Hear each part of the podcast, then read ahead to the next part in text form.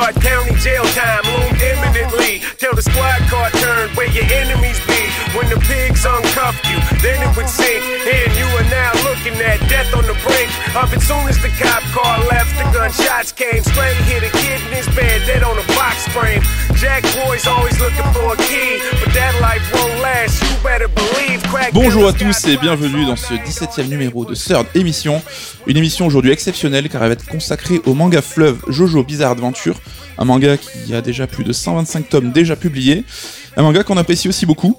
Et pour en parler, bah, évidemment, j'accueille Med. Comment ça va, Med? Ça va très bien. Je suis très heureux parler. d'être avec toi aujourd'hui. Oui. Et avec un auteur. Et voilà, parce qu'habituellement on est souvent tous les deux, mais on a réussi à avoir un auteur, donc qui a, nous fait l'honneur et l'amitié d'être venu jusqu'à Toulouse pour discuter avec nous. C'est Federico Anzalone, donc auteur de notre livre Jojo. Salut Federico. Salut, ça va? Ça va bien, merci. Et toi? Très bien.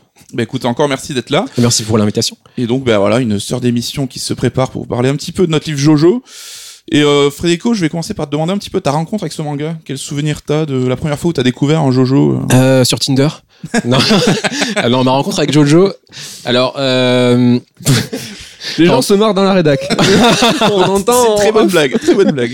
alors ma rencontre avec Jojo, pour ça, je pense qu'il faut un peu reparler des années 90. Ouais. Les années 90, euh, c'est l'époque. euh, Enfin, si vous n'avez pas été gamin dans les années 90, vous savez pas que c'était la folie Dragon Ball de ouf. Mais vraiment Ah, de ça, ouf. on, on peut témoigner là-dessus. hein. Euh, ça passait à la télé, euh, on regardait euh, Dragon Ball en dessin animé, on, on jouait à Dragon Ball dans la cour, On achetait des cartes Dragon Ball. on dessinait Dragon Ball pendant les cours, on rentrait à la maison, on jouait à Dragon Ball sur Super NES On lisait les tomes en japonais. le soir. On faisait Ouais. semblant. On était un Mais peu monomaniaque. Hein. Non, mais pour avoir l'histoire en avance. Et les vieilles éditions Glénat. Désolé Glénat. Mais C'est pas ouf. Et le lendemain matin, c'est pas fini parce qu'on regardait Dragon Ball le matin. Donc voilà, on vivait Dragon Ball et le truc c'est que Jojo, nous on n'entendait pas parler, on savait pas ce que c'était que ce truc. Or au Japon, c'était euh, tout aussi euh, important dans les années 90. Ouais, Et puis euh, un jour, euh, moi comme je lisais la presse euh, jeux vidéo beaucoup, ouais. euh, j'entends parler du jeu vidéo de Capcom, jeu de baston 2D qui est sorti en 98. Euh, et euh, bah, là, je vois euh, ce machin et euh, un manga culte et tout ça. Moi, j'avais jamais entendu parler de ce truc-là, tu vois. euh, euh, T'étais déjà lecteur de manga ou juste Dragon Ball comme beaucoup? Non, non, j'étais déjà gros, gros lecteur de manga. Ouais. euh, mais pour autant, j'avais pas vraiment entendu parler de Jojo, quoi. Et puis, moi, ça m'a intrigué ce truc avec ces personnages qui euh, ont des stands, quoi, des, des entités spectrales qui les accompagnent, euh, des doubles, quoi. Mhm. Et, euh, et le jeu avait l'air euh, étonnant graphiquement, les personnages avaient des poses chelous et tout. Euh, donc T'avais voilà. un potentiel, quoi. Tu t'es dit, il y a un truc à creuser là-dessus. euh. Bah ouais, c'est là que ça, voilà, ça, ça m'a vraiment intéressé. Moi, j'aimais bien les jeux de baston 2D, euh, tous les, euh, tous les X-Men versus Street et tout ça. La belle époque. La belle époque, voilà. Et puis, euh, la vraie rencontre, ça a été quand ça a été bah, publié enfin en français en 2002, si je ne m'abuse, par J'ai lu. Euh, au départ, c'était un peu euh, déconcertant parce que bah, je me dis, mais enfin, mais ça ressemble absolument pas. Euh, au manga, au, au jeu vidéo que j'ai vu dans mon magazine, quoi. mais tout à fait, non, mais c'est parce que c'était euh, un jeu vidéo adapté de la troisième partie de Jojo. Or, euh, ben, évidemment, j'ai lu a repris du début, ce qui est logique. Et euh, le début, bah, comme on le sait, c'était euh, assez différent de ce que c'est devenu par après. Ouais, plus Euh, sombre, plus réaliste. C'est Euh, ça. Donc moi, j'ai commencé vraiment à, à apprécier Jojo euh, avec la, la- la partie 3 et 4. Tu te souviens le premier tome que t'as eu en main? C'était vraiment le premier arc euh, avec Jo- Jonathan? Le premier tome que j'ai eu en main, c'est le tome 1, vraiment. Carrément, d'accord. Euh, que j'avais certainement euh, lu dans, dans un carrefour ou un truc comme ça, tu C'est sais. ça, exactement. Assis par terre. Exactement. Pendant que les parents faisaient les courses. Voilà, tout à fait. C'est c'est ça les années 90, hein, les gars. hein. Il y a des gens qui le font encore. Ok, donc bah, cette première rencontre, donc t'as marqué, et donc euh, bah, l'idée euh, en découle des années après où t'es l'auteur d'un livre sur Jojo. Bah Matt, justement, est-ce que tu peux nous raconter un petit peu comment ça s'est passé, comment on a initié ce projet, les premières étapes De la ça façon la plus simple possible, c'est-à-dire qu'on connaît Fred depuis un moment, on sait qu'il écrit pas trop mal et parfois on se tourne vers les auteurs et on leur demande euh, simplement ben, sur quoi ils aimeraient écrire, quelle est le- leur matière de prédilection, jeu ou série euh, qui, les, qui les touche le plus. Et est-ce que tu te souviens ce que tu m'as répondu et comment t'as eu, en fait, euh, comment tu as voulu répondre à, à ce mail quoi Bah ouais, en fait, euh, moi je t'ai dit, bah moi j'aime bien Jojo, mais je sais pas si un public, tout ça, parce que bon, euh, il y avait la réputation de, de manga pas très très vendu en France, quoi, enfin qui se vend mal. Toujours le cas euh, actuellement. hein. Euh, Non, aujourd'hui ça va, aujourd'hui ils sont à Ah, l'équilibre. les libraires, ils sont pas tous. Euh, Moi j'ai eu des bons sons de cloche Cool. de certains autres endroits, mais mais il y avait cette réputation quand Tonka m'avait repris à l'époque euh, Jojo, puisque j'ai lu à arrêter Jojo après la partie 4. Et euh, ensuite, Tonkam, donc désormais Delcourt Tonkam, a repris la suite. Mais au départ, c'était un four total. hein. On parlait à l'époque de euh, parfois. euh, alors, je vais pas dire de bêtises, mais je crois que c'était 300 ex parfois par, par Ah oui, tome. effectivement, oui. Euh, Ah oui, oui, le Delta là, oui.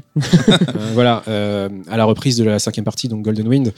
Euh, donc c'est pour ça que ça se traîne un petit peu. euh, Le manga se traîne cette réputation un peu de voilà de euh, de canard boiteux. Enfin un truc euh, voilà. Donc t'étais craintif par rapport au potentiel de vente d'un livre sur Jojo, mais t'as quand même euh, osé nous demander, euh, ben voilà, moi je serais chaud sur ça, quoi. Ouais, ouais, tout à fait, ouais. ouais. Et ben finalement, nous, c'est vrai qu'on a, on a plongé parce que Oui, on, oui. on est souvent, euh, ben, on s'écoute et euh, c'est pas qu'on a misé sur la, la, la- la série Jojo, on a misé sur toi, sur la façon dont tu voyais euh, la série et surtout, ben, c'est quelque chose qui nous plaît et souvent on, on fonctionne au feeling et si nous on a une appétence pour la série, ben on y va quoi. Si si on avait envie de lire tout simplement ce bouquin et on avait envie de lire un bouquin Jojo de toi et euh, on a fait en sorte que ça arrive. Voilà. Et donc, bah, ce bouquin, il a quand même été mûrement réfléchi, hein, tous les deux. Vous avez notamment euh, abordé tout ce qui était les problématiques au niveau de la maquette et tout, parce que c'est un livre possédé, qu'on aime à le dire. hein. Alors, ce qui est intéressant à préciser, c'est que Fred, tu le diras pas, mais moi je vais oser le dire, c'est que c'est un artiste complet, donc qui est auteur, mais aussi euh, bah, graphiste, euh, et aussi tu dessines. Donc tu sais tout faire et tu as cette vision en fait globale et complète du livre et très naturellement, euh, donc tu as eu cette idée des, de, livres habités. Donc euh, on vous rappellera tout à l'heure euh, qu'est-ce qu'un stand de façon un petit peu plus précise, mais voilà, dans Jojo c'est quelque chose qui est très important. Et dans ce livre, chaque chapitre est habité par un stand différent. Et c'est toi qui as proposé cette idée de ce petit gimmick. Et comme tu as ces connaissances graphiques et artistiques, très facilement, tu as, enfin très facilement, ça a été compliqué, mais tu as eu des super bonnes idées et tu as tout de suite pu euh, voilà, voir les pourtours de ce qui était fais- faisable et pas faisable. Et tu as eu proposé des idées graphiques vraiment euh, exceptionnelles, donc on espère que, que ça vous plaît et que vous avez pu euh, feuilleter le bouquin. Je sais pas si tu te souviens de, de ce- ce moment de réflexion quand tu t'es dit, euh, bon alors quel chapitre, Ouais. qu'est-ce que je vais faire à chaque fois quoi. Mm, Bah de base, bon alors pour être complètement transparent, j'avais envoyé un PDF de- d'explication de, mon projet et j'avais mis des, des idées d'emblée. PDF euh, mis en page parfaitement, très très joli. Donc la rumeur veut que tu vois, on a Fasque belge aussi. Et il nous avait proposé un, un PowerPoint. PowerPoint pour son Toi, livre. toi, c'était un PDF mis en page. Les Belges haut level. Voilà. Et les autres auteurs, vous avez la pression maintenant. Mais euh, ouais, je m'en souviens, mais je sais pas, il y a des trucs qui, qui, qui tombaient sous le sens. euh, on sait tous, euh, quand on a lu Jojo, qu'il y a des choses vis-à-vis du temps, des pouvoirs qui jouent avec le temps, ou ce genre de trucs-là. Des répétitions. des- Des répétitions, des, des, des, euh, des rues qui n'existent pas sur un plan dans une ville, des trucs comme ça. Donc, des choses qui s'inversent. Voilà, donc ça fait naître des idées comme ça, et euh, après il a fallu en associer un à chaque chapitre. Ouais. Euh, là, ça n'a pas toujours été simple, hein, mais, euh, mais voilà, j'ai j'ai tenté de trouver euh, un truc qui, qui fonctionnait en gros avec, euh, avec ce dont parle le chapitre à chaque fois. Mais là, le livre est sorti depuis quand même quelques dizaines de jours maintenant. Est-ce que vous pouvez en révéler un quand même pour un petit peu donner envie ou euh, voir comment ça se traduit euh, Euh, Lequel toi, te tient le plus à cœur, peut-être? Ouais, il y en a un que j'aime beaucoup, c'est euh, c'est le chapitre qui est pas au sommaire. Ah, le, le chapitre caché. Il y a un chapitre, en fait, tu finis le chapitre 3, tu tournes et tu es sur le 3 bis. Euh, parce que euh, c'est un chapitre qui euh, est différent des autres. Il traite pas exactement de la même chose. C'est le seul chapitre qui a une interview déjà. Et il parle du jeu vidéo dont je parlais tout à l'heure. Parce que c'est avec ça que j'ai découvert Jojo et moi je voulais. Donc très personnel. Ouais, voilà. Petite précision juste avant qu'on passe à un autre sujet. euh, voilà, ce n'est pas, ce ne sont pas des erreurs de maquette. C'est, Oui. euh, c'est, pas des, des erreurs de frappe ou des. À l'impression, c'est pas passé tout noir et puis il y a pas plein de katakana d'un coup. Donc ne soyez pas inquiets. Tout ça est bien volontaire. Il n'y a pas un cahier à la fin qui est inversé. Juste, euh, je voulais dire un truc. euh, c'est quelque chose que, que j'aime beaucoup dans les livres en général, ce genre d'intervention-là. Et je me souviens d'un comics Batman, La Cour des Hiboux, où il y avait ça, il fallait tourner le bouquin. À un moment donné, euh, Batman était. Enfin, Bruce Ouais, dans un labyrinthe, et donc tu dois Ouais, c'est ça. euh, Et c'est ce genre de truc que, que j'aime beaucoup. Et puis les- le boulot de Marc-Antoine Mathieu aussi. Bah, euh, Julius Corentin Hackfack, c'est une BD où tu avais à un moment donné, par exemple, une case trouée et la suite était à l'autre page. Euh, c'est ce genre d'idée-là qui, euh, que, que j'aime beaucoup. Et, et je sais qu'il y a un bouquin qui fait beaucoup de choses comme ça que je, Maison veux- des feuilles. que je, que je voulais absolument pas ouvrir. Maintenant, j'aimerais beaucoup le lire, mais, mais je sais qu'il y a plein d'idées comme ça. Ouais, il, a- il est exceptionnel, il est assez rude à lire parce que c'est une, une- enfin, faut y aller, c'est un vrai investissement. Mais je vous le conseille aussi, euh, c'est super. Eh bien, merci pour ces petites anecdotes. J'espère que ça aura su donner envie aux lecteurs qui n'ont pas encore euh, cédé, qui n'ont pas encore acheté le bouquin. On va rentrer dans le vif du sujet avec un premier thème consacré à Araki, donc l'auteur de, de Jojo. Est-ce qu'on peut dire déjà qu'il est un peu mystérieux comme auteur euh, Pas tant que ça. Non? Non. Pas pour Fred. Mais en tout cas, voilà. pour vous, sûrement, mais Voilà. pas pour Fred. Mais c'est vrai qu'autant l'œuvre Jojo est connue, lui peut-être est bon, clairement moins connu qu'un Toriyama ou autre. Ah, c'est sûr qu'il est pas sur Instagram à montrer ses filles euh, bah, euh, en photo en train de faire de la natation, quoi. Mais euh, un très bon exemple. Déjà, on le- il ne vieillit pas. C'est vrai. C'est bizarre. Il y a des anecdotes euh, drôles euh, à propos de ça. Euh, Il y a des gens qui font des montages avec euh, des gens euh, de 200 ans plus tôt qui ont la même tronche que lui.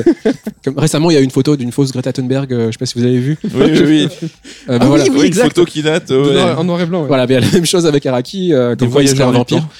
Euh, Il serait vampire, quoi. euh. Et donc, euh, il est né le 7 juin 1960 à Sendai. Et il faut savoir, son vrai prénom, c'est Toshiyuki. Absolument. Et donc, bah, très tôt, il manifeste euh, un intérêt pour les pays étrangers, hein, ce qui est pas forcément trop commun, enfin, sans vouloir caricaturer pour un japonais, notamment pour les domaines de la cuisine et de la musique. Et il va aussi pouvoir goûter très tôt à- au monde de l'art, grâce à son père. Euh, oui, en fait, l'anecdote est, est assez marrante et triste à la fois. C'est qu'il avait deux sœurs jumelles qui le martyrisaient un petit peu. Oui, à la Shining, hein, comme tu dis dans le bouquin. Alors, à la Shining, c'est un peu exagéré, mais euh, je ne sais pas si justement elle l'attendait dans le couloir en se tenant la main. euh, quand il rentrait de l'école. mais il se trouve qu'il s'isolait dans sa chambre ou dans une chambre, je sais plus, en tout cas dans une pièce, en compagnie euh, à la fois de, de mangas et de livres d'art euh, qui appartenaient à son père. Et c'est là qu'il va rencontrer du coup euh, pour la première fois le travail d'artistes occidentaux qui vont l'influencer plus tard. Voilà, et donc euh, pour juste contextualiser un petit peu, donc en 1966, on a le Weekly Shonen Magazine qui franchit le cap du million d'exemplaires tirés. Donc c'était une revue qui était née 7 ans auparavant. Et à ce moment-là, un petit peu, euh, les jeunes, euh, on découvre des récits qui sont estampillés donc shonen, donc censément pour des, des, des adolescents ou des enfants, mais qui ont une tonalité quand même qui est beaucoup plus euh, mature et sombre un petit peu que ce qu'on pourrait attendre. Oui, carrément, oui. Bah, c'est- l'époque, euh, par exemple, de Ashita no Joe. Euh, Donc le manga sur la boxe, bien connu. Sur la boxe, Ashita no Joe, c'est l'histoire d'un gamin des rues euh, qui vit dans, dans, les, euh, dans les parties euh, sales de Tokyo, hein, et pauvres de Tokyo, et qui va s'élever par sa propre rage. En gros, euh, euh, à la base, c'est un gars qui fait des combines, quoi. C'est un magouilleur des rues, et il y a un ancien boxeur qui voit son potentiel et qui euh, et voilà. Mais c'est assez, euh, c'est assez triste hein, comme histoire. hein, finalement, c'est sombre, c'est triste, c'est. euh, Il y a une vraie profondeur sociale, quoi. C'est vrai qu'il Ouais, parle pas ça. uniquement du, du combat, c'est comment se sortir de, bah, de la pauvreté euh, par le combat et justement par la persévérance. Donc il fait même des, des fois des runs euh, en prison, exactement. Et- Exactement. et- des runs. ouais. il fait un petit run. Tyrann en prison, je vois bien. Bah, c'est ça, enfin, c'est. Je parle de celle-là, mais il y a évidemment pas que celle-là. C'est juste que. Il y avait euh, un type de bande dessinée qui s'appelait le Gekiga qui avait euh, euh, germé quelque temps auparavant. Et, Ouais. et ce, type de bande dessinée a des teints sur, sur le, le manga plus mainstream. Donc on a effectivement des auteurs venus du Gekiga qui eux-mêmes publient dans Shonen Magazine. Tetsumi par exemple, qui est un auteur euh, très célèbre, euh, hélas décédé, qui écrivait beaucoup sur la misère sociale et sur, euh, sur les, les petites gens, quoi, sur les, les oubliés un petit peu de, bah, de, du redressement du Japon. Quoi. Les Oui. gens qui se tuent à la tâche, les ouvriers, euh, tout ça, ça déteignait sur le manga mainstream. Et Araki, lorsqu'il a l'âge de lire, vu que c'est un lecteur de Shonen Magazine, bah, il est confronté à ce genre de lecture-là. C'est ça qu'il a pu lire quand il était gamin, puisque l'un de ses euh, dessinateurs préférés, notamment, c'était Tetsuya Chiba, l'auteur de Ashita no Joe, Ouais. et l'un de ses scénaristes préférés, c'est Iki Kajiwara, le scénariste d'Ashita no Joe. Donc, Voilà. Donc on est quand même. Euh. Ouais, donc on est quand même dans, dans des shonen euh, qui sont bien bien différents de ce qu'on peut connaître aujourd'hui. Alors attention, il lisait pas que ça. hein. C'était quelqu'un qui lisait beaucoup de choses. Ouais. C'était un petit peu un omnivore euh, de la mangasse. Et euh, il lisait aussi du shojo, puisque euh, l'anecdote veut qu'il y en avait dans les toilettes familiales, Euh, un magazine shojo en tout cas. Euh, il lisait des mangas aussi plus légers, hein, bien sûr, du comic et autres. Et donc, bah, le jeune Araki est baigné par toute cette culture et dès l'âge de 6 ans, il commence un petit peu à dessiner de son côté.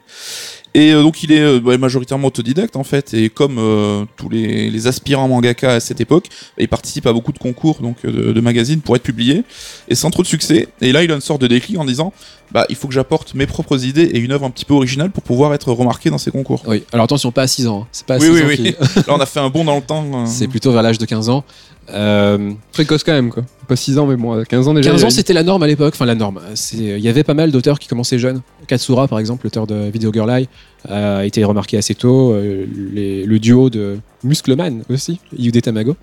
Et c'est justement parce qu'Araki voit qu'il y a des jeunes là euh, de son âge qui commencent à être publiés ou à remporter des prix qui se dit bah, euh, bah merde quoi. euh, Pourquoi bah, pas moi? Bah ouais, en fait, il envoie son travail et jamais il a de retour puisqu'il habite à Sendai et pas à Tokyo. Des fois, il y a son nom dans les finalistes des prix, Mhm. mais il a pas de retour, il sait pas comment faire pour s'améliorer. Donc un jour, il fait une nuit blanche, il part avec ses planches à Tokyo et euh, à la base, euh, vraiment à la base de base, il voulait viser le Shonen Magazine parce que c'est là qu'écrivait Iki Kajiwara. Oui. Mais vu que lorsque il prend cette décision-là, Kajiwara n'était plus dans la rédaction, bah, il a décidé d'aller euh, chez Shogakukan au Shonen Sunday. Shonen Sunday, c'est là qu'était publié par exemple Lamu Oui. de Rumiko Takahashi. Et il se retrouve dans- devant le bâtiment de Shogakukan. Alors cette anecdote est assez fouf. Euh, Et le problème, c'est que, enfin, le problème, je sais pas si c'est un problème euh, finalement, vu comment l'histoire a tourné, ouais. c'est que euh, c'est un assez grand bâtiment. Et à côté, il y avait un beaucoup plus petit bâtiment qui était celui de Shueisha, euh, enfin de, de la rédaction du Jump. Et en fait, il change de trajectoire en marchant et il va plutôt vers. Donc un peu impressionné par l'ampleur du truc, Ah, je vais d'abord aller voir le petit. euh, Ouais. Et, et là, il se fait la rencontre d'un mec qui deviendra son éditeur attitré pendant longtemps, qui s'appelle Ryusuke Kabashima et qui a vu euh, en Araki donc euh, jaune pousse encore euh, un peu euh, matière brute quoi, qui Ouais. n'est pas très bon dessinateur mais qui avait des idées sympas. Il a senti un potentiel du coup chez lui. Ouais. Il a senti un potentiel, il lui a dit écoute retravaille ton truc, voilà comment le retravailler. On va le présenter au prix Tezuka Ouais. qui était un prix de Shueisha justement. Et euh, il se trouve que le prix euh, Tezuka, il va le remporter. Donc là, on parle du manga Busso Poker, c'est bien ça? Musso Poker, euh, poker à main armée en français. Et donc, il s'inspire un peu de toute l'imagerie Far West, et notamment bah, de sa passion pour Clint Eastwood et du, pour le film Le Bon, la Brute et le Truand. Ouais, euh, c'est un fan de western euh, en règle générale et de Clint Eastwood euh, en particulier. C'est une rencontre qu'il a eue quand il était gamin aussi. Son père l'avait emmené voir Le Bon, la Brute et le Truand en effet. Ouais. Euh, je pense qu'il va avoir 8 ans à l'époque, quelque chose comme ça. Je sais pas si c'était une très bonne idée, mais bon. Euh, de nouveau, l'histoire a montré que oui. Euh, et Busso Poker, c'est c'est un western qui présente une particularité. C'est qu'il y a en gros un, une espèce de duel de cartes dans un saloon entre deux euh, personnes dont la tête est mise à prix. Ouais. Et le truc, c'est que dans la ville, tout le monde a un flingue, euh, comme il était de coutume à l'époque, et tout le monde aimerait euh, bah, décrocher la prime, quoi, parce qu'il y a plein de thunes à se faire. Et dans ce, ce duel au poker, euh, il y a une mise à prix importante qui est celui qui perd donnera son arme à l'autre. Donc, si t'es désarmé, tu vas te faire flinguer par euh, tout le monde dans la ville, quoi. Donc, il y a, y dès le départ dans, dans ce bus au poker, il y a un truc qui sera euh, récurrent dans, dans, dans Jojo, c'est le fait de présenter des affrontements différents, pas spécialement euh, des combats directs, mais Peut-être plus psychologique autour de Voilà, jeux de cartes, autour de. voilà, avec des enjeux particuliers. ouais.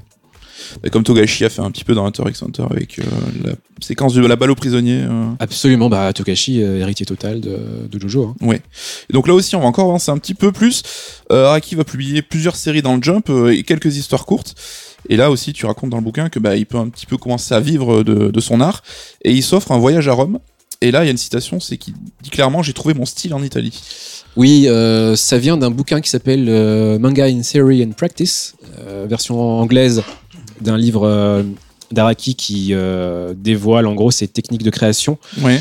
Euh, c'est un manuel de création de manga, hein, mais il y a aussi énormément de détails autobiographiques et c'est vraiment euh, exceptionnel que ça ait pu être traduit en anglais parce que c'est une mine vraiment d'informations. Il faut absolument le lire. hein. Je m'adresse aux auditeurs si vous aimez Araki, que vous lisez l'anglais, procurez-vous ce livre-là. Et donc, il raconte effectivement que dans ses premiers voyages en Occident, avec l'argent de, de Bao, Ouais. la série précédente, il s'est rendu euh, notamment en Angleterre et en Italie. Il se retrouve à Rome. À l'époque, c'est une période où il avait besoin de trouver son style graphique parce que il était, euh, euh, il avait, en fait, si tu veux, il était encore un petit peu ringard visuellement parce que il était de la vieille école, de l'école des années 70 plutôt. Ouais. Or, c'est l'époque où Otomo a explosé, euh, ou euh, Tetsuhara aussi, ou euh, Donc, ils ont changé un petit peu les codes, Akira bouleversé. Toriyama. ouais. euh, et donc, euh, dans les années 80, tu ne peux plus dessiner comme les auteurs des années 70, sauf si tu étais déjà là avant, quoi. Ouais. Ça en Mais, est euh, vu un peu pour un has-been et pour un jeune auteur, j'imagine, c'était pas ce qu'il recherchait. quoi. Ouais, c'est ça. Et donc, euh, il tombe sur la sculpture euh, Apollon et Daphné à la Galerie Borghese, sculpture du Bernin, euh, qui donc présente deux personnages euh, en fin de course, euh, euh, avec une, euh, une ampleur baroque caractéristique du Bernin. Et puis, il se dit, ben moi j'ai envie de faire ça en manga, parce que personne fait ça au Japon. Personne fait ça, personne ne, ne déhanche ses personnages comme ça, ne les, ne les met en torsion comme ça. Euh, du moins dans le manga, c'était pas Mhm. quelque chose de fréquent, quoi. Et c'est ça qui va définir son style. C'est pour ça qu'il a trouvé son style en Italie. C'est parce que c'est vraiment la sculpture italienne qui est euh, l'une des grandes bases de Jojo. Très bien. Et donc là, on arrive au 1er janvier 1987. Le premier chapitre de Jojo est publié au Japon.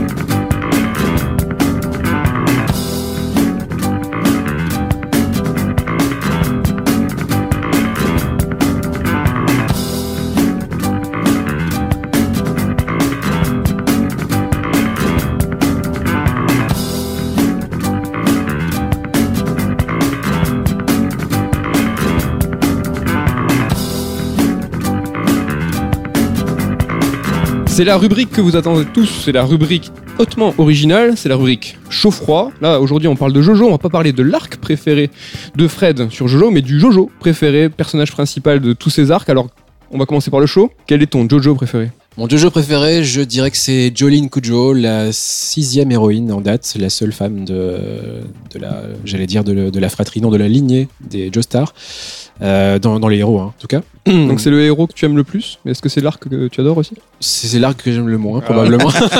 Plein de contradictions. Bah, en fait, c'est pas euh, dans son entièreté que je l'aime pas, c'est vraiment certains moments qui sont.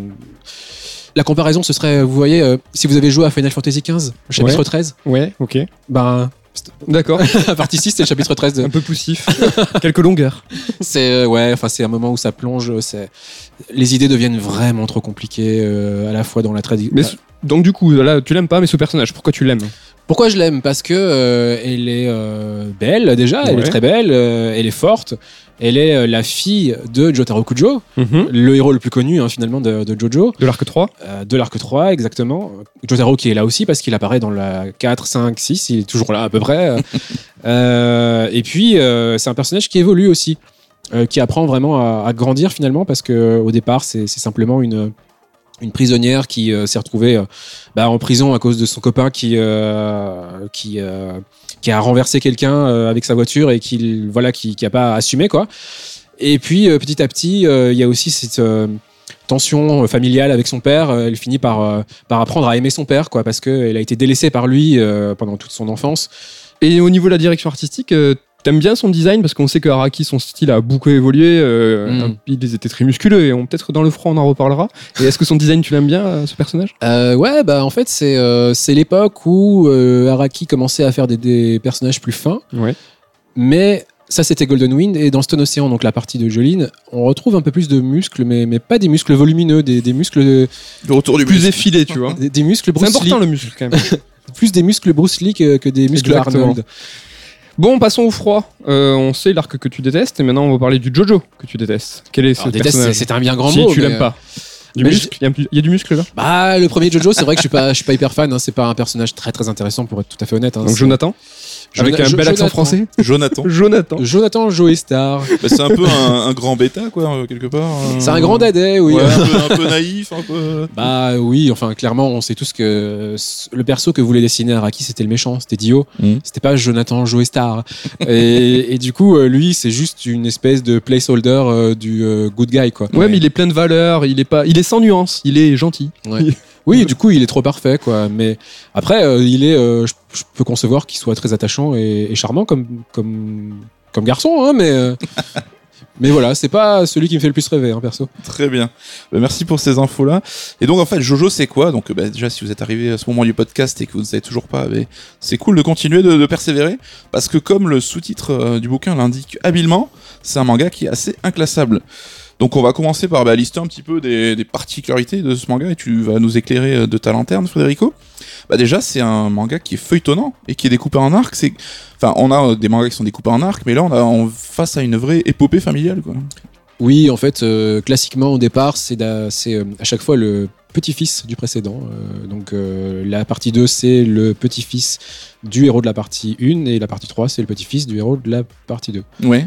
Et donc chacun de ces arcs va mettre en place euh, en héros le nouvel héritier de la famille. Et ça va être un petit peu la, la ligne directrice de, de tout ces- toute cette Ouais. œuvre. hein. Au départ, en tout cas, c'est comme ça, et puis ça permet de changer de contexte euh, spatio-temporel, vu qu'on change de pays, on change d'époque. Ouais. Au départ, c'est l'Angleterre victorienne.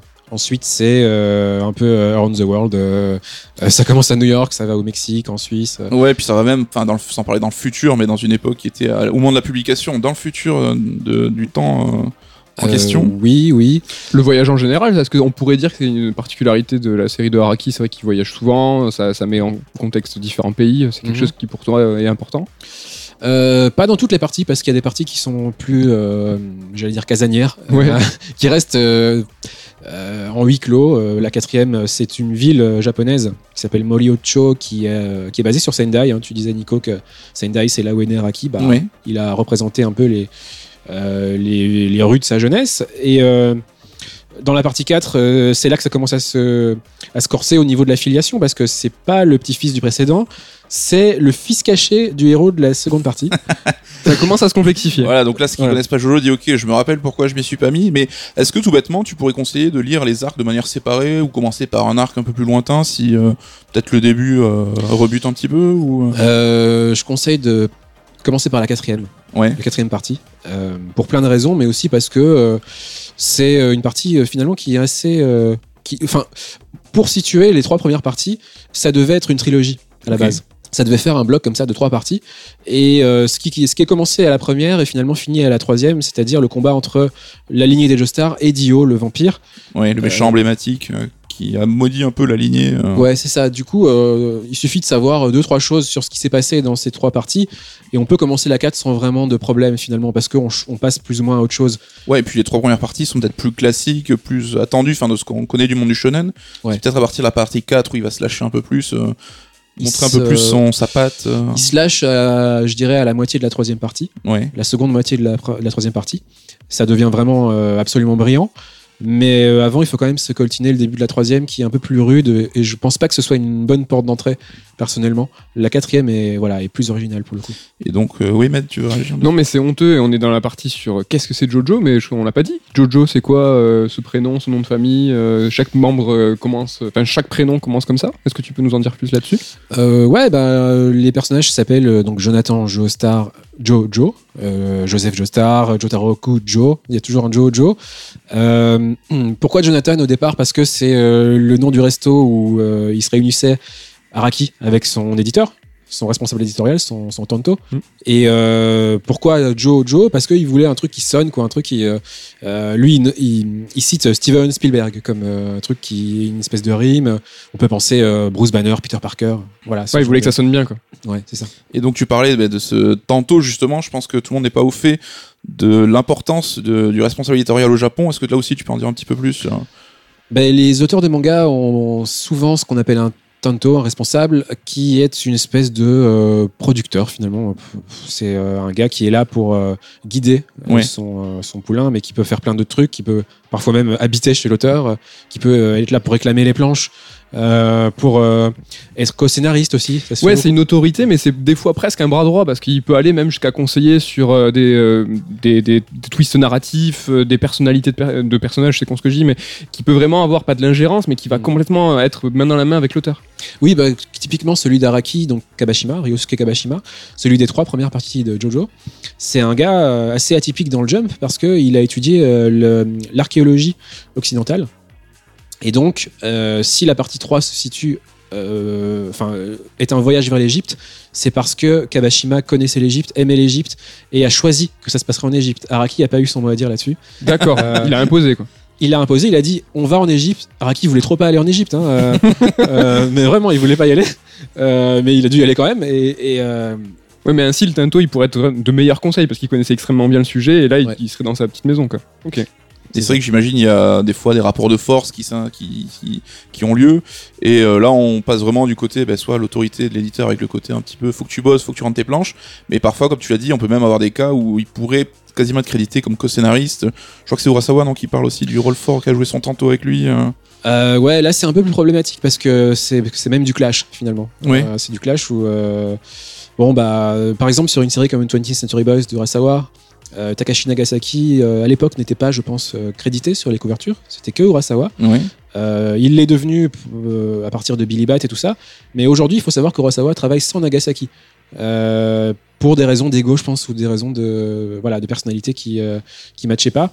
Mais, mais voilà, ça a été le co-scénariste de l'ombre. Je pense que Kabashima pour Araki, c'est aussi quelque part un co-scénariste de l'ombre, mais pour le coup, il n'y a, pas de- y a pas de mystère, hein, là, on le sait. Mhm. Et surtout, c'est quelqu'un qui a su trouver le potentiel d'Araki. Euh, c'est un gars qui s'est dit Moi, j'aimerais bien qu'on fasse dans le jump quelque chose d'atypique, et ça pourrait se faire avec cet auteur-là. Euh, c'est pour ça qu'on a des choses qui n'existaient pas dans le jump au départ, comme le fait d'avoir un, un héros occidental au départ. Ouais. Ça se faisait pas dans le jump. On avait des japonais où ça se passait euh, dans des contrées imaginaires. Euh, Bon, un manga sur Dragon Quest, Dragon Quest par exemple, bien sûr, on, on s'en fout s'il est japonais ou pas. quoi. hein. Mhm. C'est- C'est une contrée imaginaire. Et du Mais- coup, voilà, sans l'appui de son tantôt, jamais un auteur n'arrivera à imposer ce genre de choses. euh. Ouais, ben il faut savoir qu'une des premières séries de d'Araki qui s'appelle euh, Cool Shock BT euh, a mis quasiment deux ans à obtenir le feu vert du comité éditorial. Euh, à coup d'insistance, quoi. Donc c'est vraiment le responsable éditorial qui a pu imposer ça pendant quand même un certain temps. Il a fallu du temps, mais mais, euh, mais voilà, c'est quand même un lien entre la rédaction en chef et l'auteur. Euh, pour le meilleur et pour le pire parfois, mais euh, c'est- un rapport complexe, quoi. Très bien. Et on a parlé aussi, un des points assez marquants de Jojo, mais ce qu'on appelle ces fameux stands. Alors, on a prononcé ce mot plusieurs fois. Alors, faut savoir qu'ils sont nés lors de la troisième partie. Mhm. Et le stand, ben, vas-y, tu peux nous expliquer un petit peu ce que c'est C'est des doubles, euh, des, enfin, ouais, des sortes d'entités spectrales qui sortent du corps des, euh, des manieurs de stand, ce qu'on Ouais. appelle des manieurs de stand, et qui ont la particularité de posséder des pouvoirs euh, au départ assez classiques, mais très vite assez atypiques. Ouais, Donc au départ, on a des pouvoirs de, de flamme, de euh, un peu Euh, plus classique. Ouais, un peu plus classique, euh, un- le pouvoir de Jotaro typiquement, qui est le premier stand qu'on voit, qui s'appelle Star Platinum, et juste il est rapide et il est puissant quoi. c'est euh, pêches, quoi. c'est ça, mais après tu vas avoir des trucs plus compliqués, euh, euh, genre euh, dans la partie 4, c'est vraiment là que les stands commencent à, à devenir euh, de plus en plus intéressants. Comme tu le dis, c'est là où l'auteur commence à lier un peu la personnalité, les pouvoirs du stand à la personnalité justement du manieur. Euh. Ouais, c'est ça, c'est en fait euh, les désirs et les aspirations des personnages se traduisent dans le stand quoi. C'est euh, qu'est-ce que j'aimerais être moi dans une vie rêvée ou qu'est-ce que j'ai besoin comme outil pour faire ce que j'aimerais dans ma vie. Très bien. Et maintenant, on- je vais te parler un mot, tu vas me dire ce que ça t'évoque. Si je parle de Jojo Dachi, qu'est-ce que c'est pour Jojo Dachi, euh, c'est C'est la ta spécialité. C'est ma spécialité, tous les matins, tous les soirs. Mais en gros, c'est euh, pose Jojo, les Jojo pose. Ouais. C'est, Donc vous euh, avez dû voir ça sur internet, sur Twitter, c'est devenu un mème en fait. hein. Parce que Jojo, c'est ceux qui ont. Ce qu'ils voient un peu de l'extérieur se disent bah, c'est un manga où les mecs se tiennent un peu bizarrement, font des mouvements un peu bizarres. Et on en- Excuse-moi, on en parlait tout à l'heure euh, que Araki a trouvé sa, son inspiration en Italie sur des, des postes de statut, etc. Mais on, on sait très bien, et c'est indiscutable, qu'il s'est inspiré aussi du manga Ken. Et euh, ah, je, Fredo fait des mous, mais euh, Non, non, c'est pas- c'est quand pas que je- Ken au début, enfin, les, les, les, les premiers tomes, on voit tout de suite que les personnages principaux euh, tapent déjà des Jojo Dashi, quoi. C'est sûr. Et euh, c'est, je, il a ok, les, les, les, les statues italiennes l'ont inspiré, ils lui ont dit ça n'existe pas. Je trouve que pour le storytelling c'est intéressant, mais dans la réalité quand même, Ken, euh, il y avait quand même des, des gens très musclés qui avaient des poses, tu vois. En fait, c'est différent dans Ken. Euh, dans Ken, c'est des poses martiales, vraiment d'arts martiaux. Ils se, se tiennent droit, les persos, tu vois, ils se déhanchent pas. hein. Hmm. C'est pas des mannequins. On hein. regardera deux trois planches, tu me diras quel art martial. Non, mais je veux dire, ça- non ça- mais je, je suis d'accord avec toi. je veux dire, les persos de Jojo, ils se tiennent d'une façon absolument pas logique dans un combat, c'est ça que je veux dire. Euh, oui, mais Parce pas que- logique, euh, tout court. Hein. Non, c'est mais même des poses impossibles. Ouais, c'est ça, mais je veux dire, il y a aucun sens euh, pour un combattant à faire ça dans la vraie vie, tu vois. Oui, c'est vrai. C'est ça que je veux dire, c'est gratuit total en fait au départ. D'accord. Et c'est vrai que ça vient de la sculpture, ça vient de la mode, beaucoup aussi, hein. italienne, il faut le signaler, beaucoup la mode italienne. Oui, oui. Donc trouver son style en Italie, mais carrément, trouver son style en Italie. La mode italienne féminine, c'est important aussi de le signaler. D'accord. C'est que si ces mecs euh, baraqués au départ se tiennent comme ça, c'est parce qu'ils se tiennent comme des mannequins féminins beaucoup. Euh, c'est ça qui l'inspirait, c'est ça qui l'a longtemps inspiré. Euh, donc, euh, oui, les poses JoJo, c'est un mélange un peu euh, euh, difficile à, à expliquer euh, entre la sculpture, euh, la mode, des, des poses euh, de chanteurs aussi, euh, des poses de danse. Euh, Il y a des, des poses de Bowie, des poses de Prince, euh, des, des trucs de différentes danses hip-hop, euh, ce qu'on appelle le, La tectonique? le popping. A- je vais reprendre. Le popping, euh, qui est euh, une danse euh, dérivée du funk, qui consiste à bloquer les membres comme ça. Euh, c'est quelque chose qu'on voit beaucoup dans, dans les débuts de Jojo, où ça peut ressembler aussi à des, des poses de dessins égyptiens. C'est un peu le même genre de truc, les, les, les poignets à 90 degrés ou les bras. C'est son tento, ça, qui lui a dit de faire ça. C'est possible. Non, mais c'est intéressant. L'affiliation avec Ken, tu trouves que c'est pas si vrai? Si, si, si, mais carrément. Mais oui, bon, mais, enfin, je veux dire, c'est. Officiellement, Araki n'a jamais déclaré s'être inspiré de Ken. Il n'a jamais lu Ken même. Non, non, ils sont amis, ils sont amis tous les deux, euh, ils se connaissent bien sûr.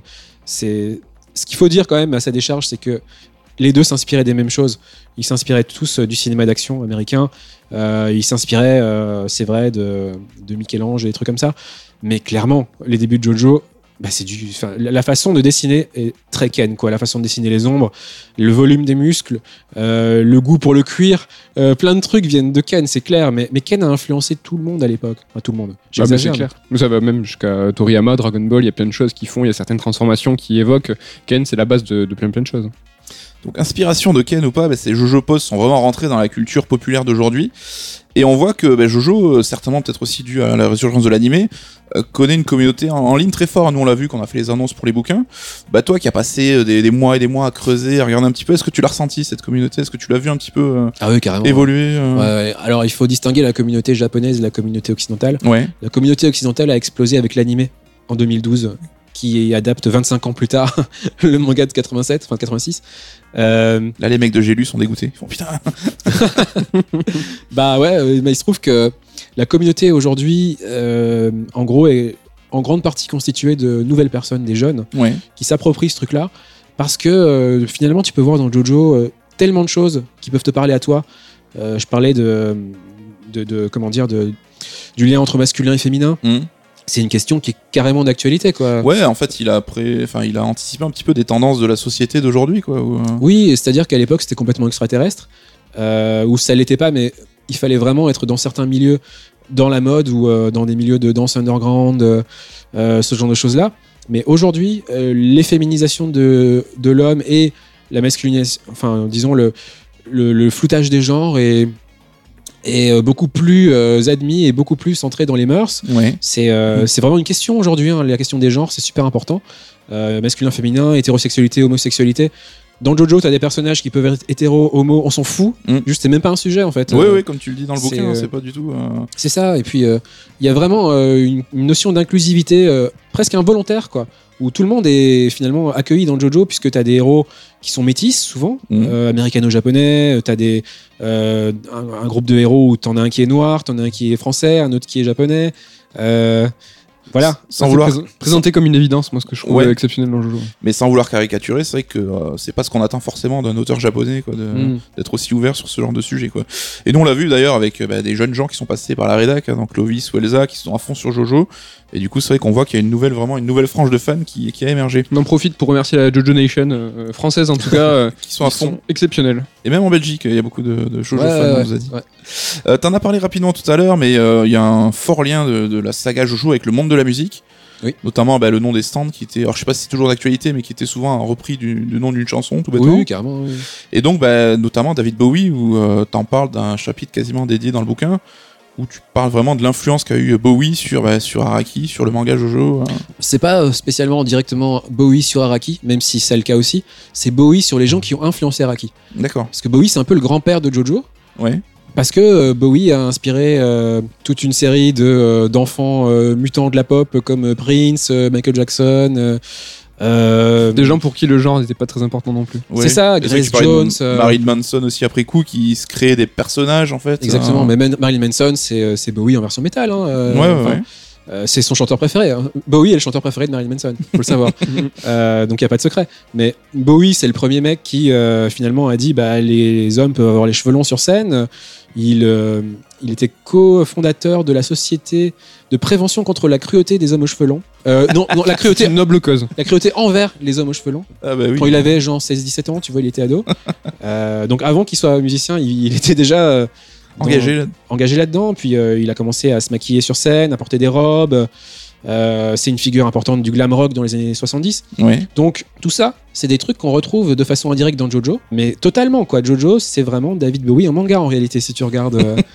Et puis euh, les gens qui ont inspiré Araki, ce sont des, par exemple des illustrateurs de mode comme euh, Antonio Lopez et Tony Viramontes.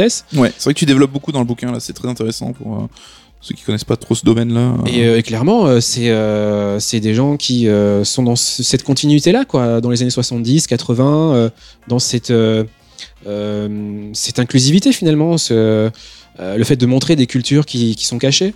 Euh, Bowie, par exemple, lui, il, il tenait euh, volontairement à prendre des musiciens euh, des, des minorités Mm. sur scène, Ouais. qu'ils soient latinos, noirs, un truc comme ça.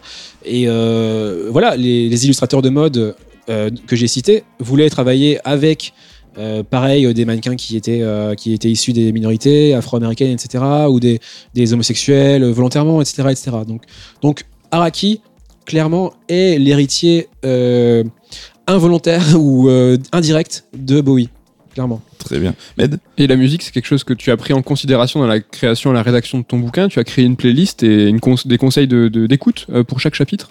Oui, oui, bah, bah ça c'est c'est un peu. euh, c'est un, petit truc un peu fun quoi. Pour, ouais, euh, mais c'est quand même, c'est un peu méta quoi. C'est t'as pris, euh, c'est quelque chose qui est important pour Araki, pour Jojo, et c'est quelque chose qui est inclus dans ton bouquin. Oui, oui, bah déjà Araki il dessine que, en- enfin pas que, mais il dessine souvent en écoutant de la musique adaptée à ce qu'il dessine. Donc euh, en fonction de, est-ce que c'est une scène d'action, est-ce que c'est autre chose, euh, il va écouter des artistes différents. Euh, moi, ma sélection elle s'est faite euh, avec euh, parfois des clins d'œil. euh, ça peut être le titre d'une chanson qui évoque un truc qui se passe dans le manga. Ça peut être euh, le nom d'un stand carrément euh, qui euh, qui est dans une chanson. Enfin, voilà, c'est des trucs. ça peut être aussi juste une ambiance qui ressemble à la partie. Mais je me suis dit que ça pouvait être cool parce que moi-même, je, je- j'essaie d'écrire en musique. C'est pas facile. C'est super chaud. C'est euh, mieux quand c'est instrumental en général, mais euh, Dès qu'il y a des paroles, ça commence à devenir ouais, compliqué. ça commence à devenir compliqué. mais mais il y a certains chapitres que j'ai écrits en écoutant certains morceaux. Par exemple, la- l'avant-propos et la conclusion, je les ai écrits euh, en écoutant les morceaux qui sont cités. Et donc je me suis dit, bah euh, voilà, euh, allez-y, faites-vous plaisir, euh, ça rajoute peut-être un, un sens en plus. Donc des morceaux qui sont conseillés au début de chaque chapitre et une playlist qui a été créée et qui est aussi précisée dans le livre. Ouais, donc vous pouvez retrouver et faire jouer le jeu en lisant et en écoutant. On va terminer avec euh, en- pour parler un petit peu des grands thèmes de la série. Donc vous l'avez compris, l'idée d'héritage est omniprésente avec notamment ben, ce suivi de cette famille Joestar. Et il y a aussi la notion de destin en fait que et t'expliques dans le bouquin en fait que c'est pas tellement le côté inéluctable du destin qu'on peut voir un petit peu partout ailleurs. Là, il y a vraiment une volonté d'affirmer ben, la force de l'homme qui doit pouvoir lutter contre ce destin-là. En fait, ça dépend d'une partie à l'autre. Euh, Il y a des parties où euh, le destin est montré comme un truc. euh, Enfin, quelque chose qui doit se passer va se passer. Oui, comme tu dis, certains persos qui ont des prédictions euh, de mort qui leur sont faites et qui aboutissent finalement. Qui finissent par aboutir, mais peut-être qu'entre temps, ils auront réussi quand même à prolonger leur durée de vie. Enfin, ce genre de trucs là. Ouais, à repousser les Euh, limites. euh. Ouais, c'est ça. Il y a ce que j'appelle en fait dans le bouquin les constantes et les variables. Euh, Les constantes étant donc les choses inéluctables, les variables étant ce que toi tu peux faire en tant qu'être humain. ouais. c'est pas forcément euh, dans la logique de notre monde à nous, hein, parce que euh, notre monde à nous, on, voilà, on, on peut pas exactement euh, dire ce qui est euh, le déterminisme. C'est quelque chose de très difficile, je veux dire, à, à- à modéliser dans notre monde à nous. Mais là, Oui. on est dans, on est dans, euh, on est dans le cadre de la fiction. C'est un monde qui a ses propres codes. euh, où on peut influer sur le destin d'une façon ou d'une autre. Ouais. Euh, et c'est quelque chose qui, effectivement, est important et qui est euh, dans la seconde, on va dire dans le second run de Jojo, qui est les saisons 7 et 8, Ouais. Un monde à part, hein, du coup, qui est euh, beaucoup plus réaliste parce que beaucoup plus pessimiste et beaucoup moins, finalement, euh, euh, optimiste que ce qu'on avait au départ, où effectivement la force de l'être humain c'était se dresser contre le destin et essayer de faire ce qu'on peut en tant que, personne. Là, dans la partie 7 et 8, euh, on est plus sur l'idée que il y a des énergies positives et négatives dans le monde et tu peux faire ce que tu veux. S'il y a un truc de merde qui doit se passer, il va se passer, mais il se passera peut-être ailleurs dans le monde, mais il va se passer quand même. Quoi. Ouais. Et donc, bah, on va terminer là-dessus, mais Jojo, c'est que c'est un hymne à, à l'homme, à l'humanité, quoi, tout Au simplement. muscle. bah ouais, c'est un hymne à l'humanité. En fait, enfin, c'est comme ça que le présente l'auteur, quoi. hein. C'est euh, effectivement l'affirmation que l'homme est euh, euh, capable par lui-même de se dresser face à des choses comme le destin. Ouais.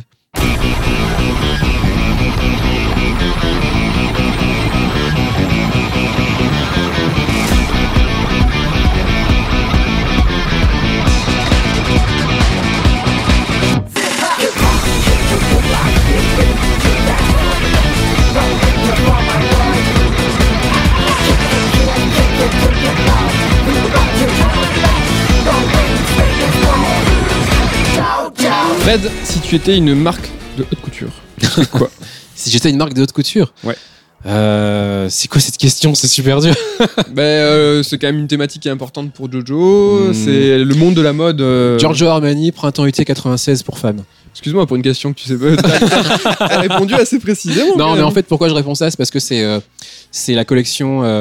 J'espère que j'ai pas fait de faute euh, parce que je dis ça de mémoire. Ouais, c'est bah, la collection qui a inspiré euh, et je découvert en matant plein de défilés de mode euh, sur euh, les vidéos défilés de mode de l'époque, quoi, qui a inspiré les tenues de, du héros de la cinquième partie et de, de Bruno Buccellati, donc Giorno et Bruno, Blono Buccellati, qui en fait portent des tenues qui sont très inspirées des tailleurs féminins Armani de l'époque. Donc en fait, ils portent des vêtements de dames, quoi, qui sont magnifiques, effectivement. Et euh, je réponds ça parce que je- j'adore euh, le style euh, des bad boys de, de la partie 5. Ouais. Fred, si tu étais un auteur de manga, mais qui ne soit pas Araki. Euh, Tsutomu Nihai probablement. Oui. Euh, parce que j'ai la même, euh, Euh, comment dire Donc Le même l'auteur look, de, de Blame. Non, mais j'ai le même look capillaire et barbesque que l'auteur. D'ailleurs, petite anecdote, quand j'ai rencontré l'auteur, euh, il se trouve qu'il il dit souvent que là-bas, ouais, euh, la plupart de, de ses fans euh, sont des mecs habillés en noir, euh, qui ont une barbe et tout. Et que, quand je l'ai rencontré, je lui dis, bah vous voyez, euh, j'ai la même coupe des cheveux que vous, et j'ai une barbe, et je suis habillé en noir, et j'ai un bonnet comme vous. Donc voilà, ouais, je pense que Niai, ouais, et puis j'adore l'auteur. de. Mais le Niai euh, d'avant, pas le Niai Le d'aujourd'hui. Niai de Bulam. De Belamu. De la mu. Ah oui, c'est à moi. Question facile, si tu étais un stand, et tu peux me répondre un stand de frites belges si tu veux. Fricadelle, hommage. Euh, le stand de sort d'édition à Toulouse Game Show. Ah, C'est sympa. Bon, Voilà. Après, si tu veux faire une seconde réponse sur un stand, donc c'est sa réponse. sur un stand de Jojo, peut-être ah, un stand de Jojo. Euh, Ah, t'avais vraiment cru que je te demandais un stand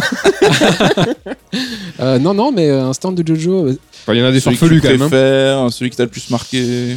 Le euh, plus tiré par les cheveux. Moi, j'adore le stand de Rowan Kishibe, euh, le mangaka, Ok.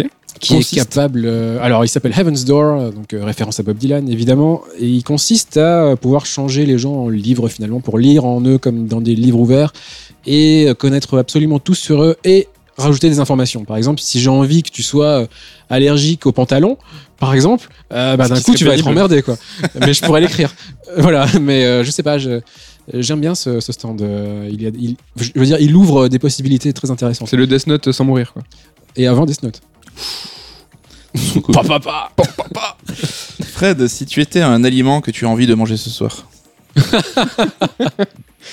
peut Euh. nous donner un indice pour le resto après. Euh, Italie Pizza. Voilà, classique mais efficace.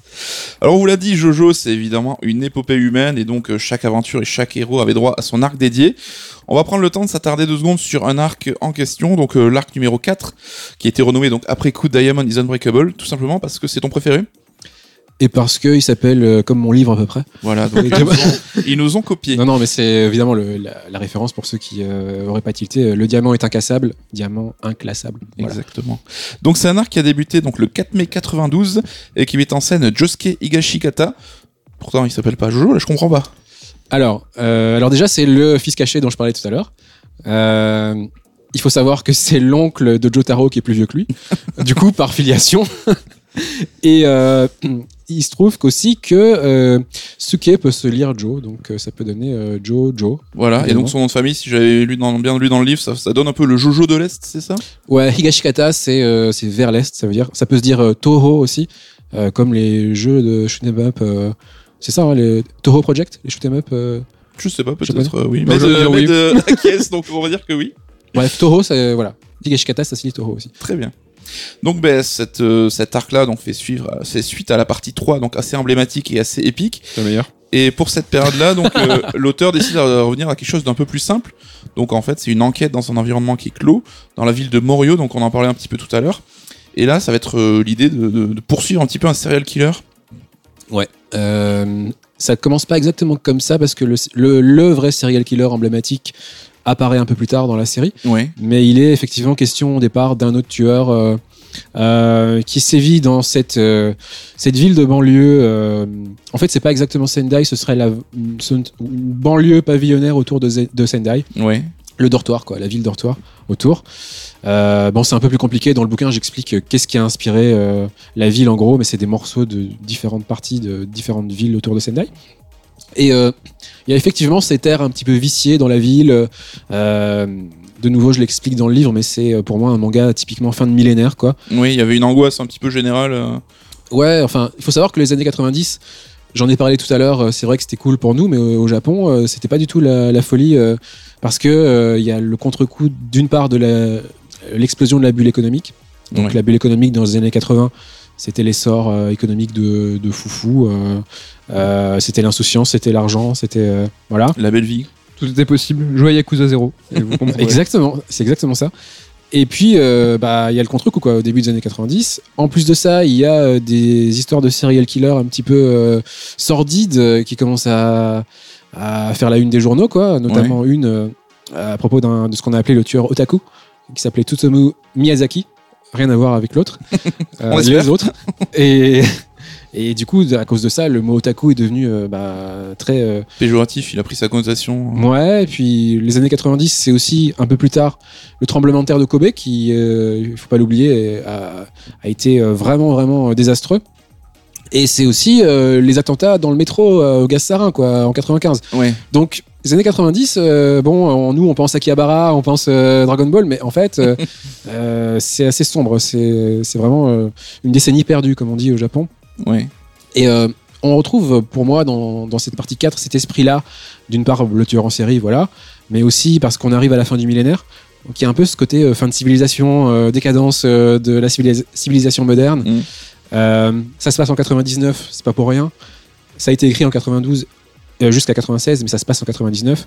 La veille donc de, des fameux euh, supposés bugs de l'an 2000, euh, apocalypse, euh, prédiction de Nostradamus, etc. Ouais. Donc il y a tout ça qui influe pour moi dans cette série-là, qui a une, une atmosphère un petit peu, euh, un petit peu euh, inquiétante, avec effectivement un mâle tapis dans l'ombre qui est un serial killer. Euh, on l'apprendra plus tard. Et donc, il pourrait être ton voisin et frapper. euh, parce que là, tu on en parlait, donc la saison 3 qui était très euh, épique. On est en Égypte, on passe d'un pays à l'autre. Là, on a vraiment un côté série un peu sur le quotidien, quoi. Ouais, c'est en gros le mal est arrivé chez toi, quoi, finalement. C'est euh, une atmosphère très Stephen King, en fait, finalement.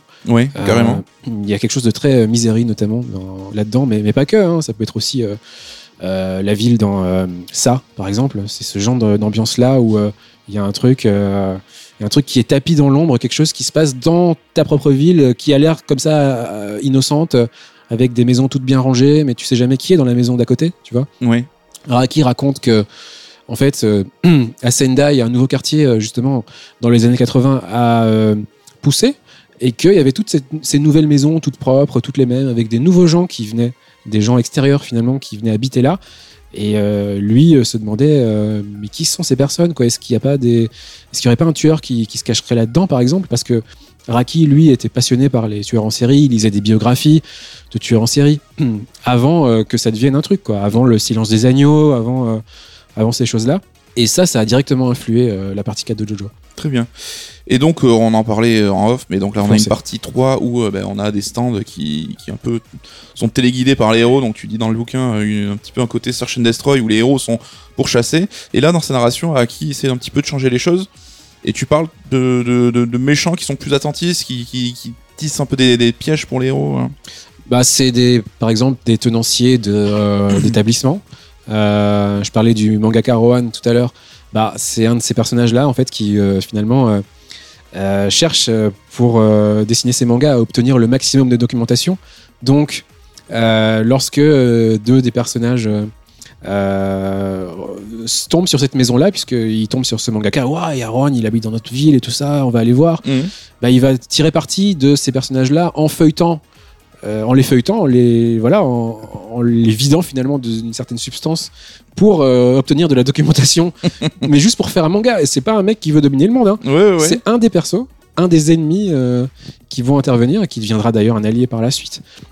Mais il y a cette idée effectivement que euh, tout est imprévisible et que euh, il peut se cacher euh, des trucs chelous un peu partout dans la ville et qui donneront pas forcément lieu lorsque deux stands se confrontent à un combat, mais euh, à d'autres choses. Genre, euh, t'as un cuisinier par exemple qui te restaure euh, par euh, les plats qu'il cuisine. Il s'appelle Antonio Trussardi, un Italien.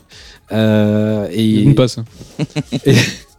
et ces plats, euh, voilà, peuvent par exemple te soigner de- d'un mal euh, que tu as depuis 10 ans ou des trucs comme ça. Voilà, c'est ça qui se passe au départ dans la partie 4. Et donc cette partie aussi est assez symbolique parce qu'on a l'image associée des héros de Jojo bardés de symboles, de, de petits gimmicks graphiques, de chaînes, de... Et donc c'est un peu dans cette partie là que c'est ce mouvement est né quoi. est né, pas vraiment, mais c'est là que c'est devenu euh, le plus fort, je pense. En fait, si on regarde la partie 3, on observe que vers la fin, on a de plus en plus de symboles, euh, comme le cœur en particulier, qui se retrouve sur le personnage de Dio, sur son stand, euh, sur euh, Vanilla Ice, etc. Et ça, c'est directement tiré de, euh, de la marque Moschino, marque italienne.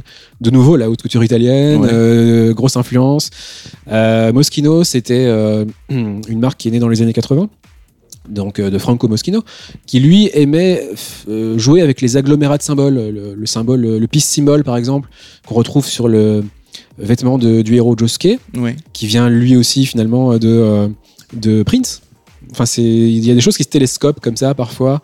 Euh, Moschino, euh, c'était des vêtements avec euh, beaucoup de messages euh, dessus, des mots, des trucs. euh. Par exemple, euh, il y avait un tailleur où il était écrit waste of money, mais waste comme la taille Oui. euh, en anglais. Et ça se trouvait évidemment à hauteur de la taille. Dans Jojo, on va retrouver des, des personnages avec écrit en grand, je sais pas, million pour un des personnages dont un des caractères signifie million en japonais. Voilà, donc il y a- il y, a des résonances entre qui est le personnage et qu'est-ce qu'il porte.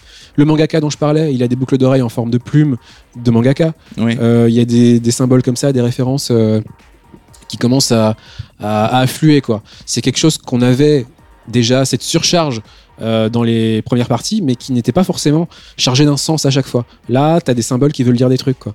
Et tu parlais de Josuke justement qui a un petit peu droit à ses symboles également, mais lui euh, il est plutôt pas à la pointe de la mode, hein. il a un look même un petit peu has-been. euh. Effectivement, effectivement, il est un peu has-been. Il est, euh, disons, euh, héritier de ce qu'on appelle le, le look classique yankee. Donc les, les euh, loupards des années 80 avec leurs bananes de ouf, euh, euh, des uniformes euh, avec des pantalons hyper grands, parfois des vestes trop courtes ou trop longues. Mais ça, c'est vraiment un truc des années 80 et même d'un peu avant.